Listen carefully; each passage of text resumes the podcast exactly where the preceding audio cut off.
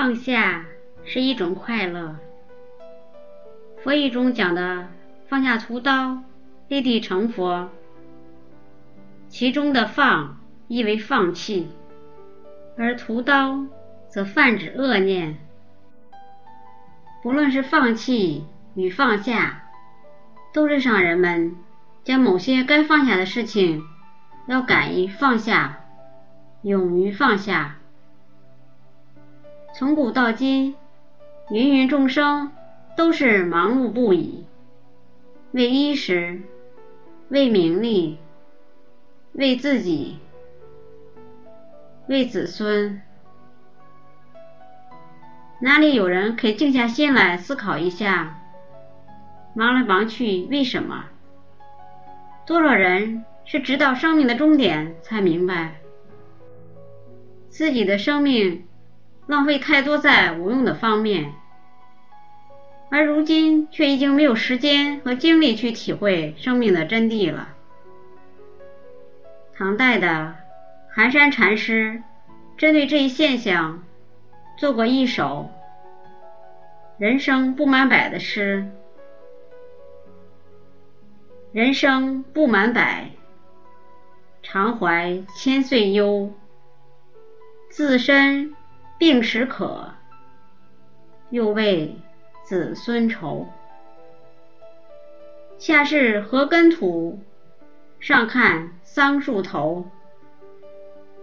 秤锤落东海，到底是知休。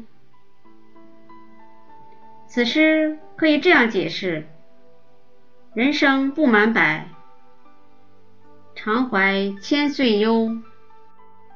尽管人生非常短暂，但是人们却都抱着长远规划，全然忘记生命的脆弱。自身病时渴，又为子孙愁。不仅应付自己的烦恼，还要为子孙后代的生活操劳。下世何根土，上看桑树头。生命中劳劳碌碌，都是为衣食生计奔波，哪里有时间停下来思考一下生命的意义？秤锤落东海，到底是知休。人生的轨迹就如同掉进水里的秤砣一样，直到碰到生命的尽头，才会停止。寒山禅师。以此诗提醒世人：即可放下，便放下。玉米了时，无了时。能放下的事情，不妨放下。若是等待完全清闲再来修行，恐怕是永远找不到这样的机会了。放下一切困扰着我们的欲望。淡泊名利，清心寡欲，这样你就会走出因欲望造成的困境，就会远离烦恼，就会活出不一样的自我。从前有个国王，放弃了王位，出家修道。他在山中盖了一座茅草棚，天天在里面。打坐冥想，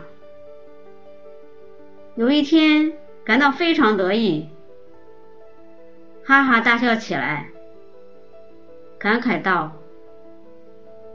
如今我真是快乐呀！”旁边的修道人问他：“你快乐吗？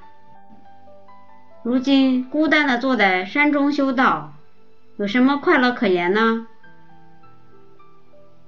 国王说：“从前我做国王的时候，整天处在忧患之中，担心邻国夺去我的王位，恐怕有人劫取我的财宝，担心群臣觊觎我的财富，还担心有人会谋反。现在我做了和尚，一无所有。”也就没人算计我的人了。所以我的快乐不可言喻呀。人生往往如此，拥有的越多，烦恼也就越多。因为万事万物本来就随着因缘变化而变化，凡人却试图牢牢把握，让它不变，于是烦恼无穷无尽。倒不如尽量放下，烦恼自然会渐渐减少。话虽如此，又有谁能放下呢？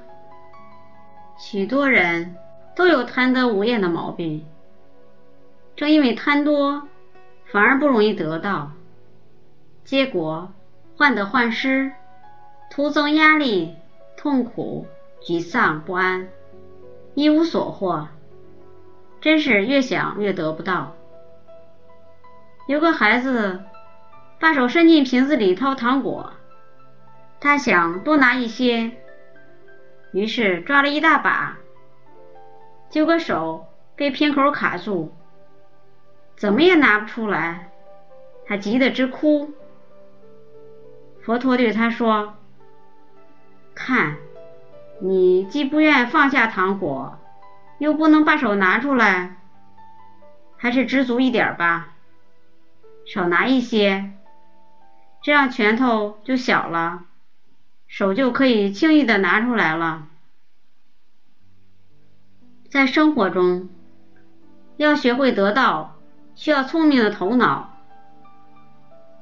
但要学会放下，却需要勇气与智慧。普通的人。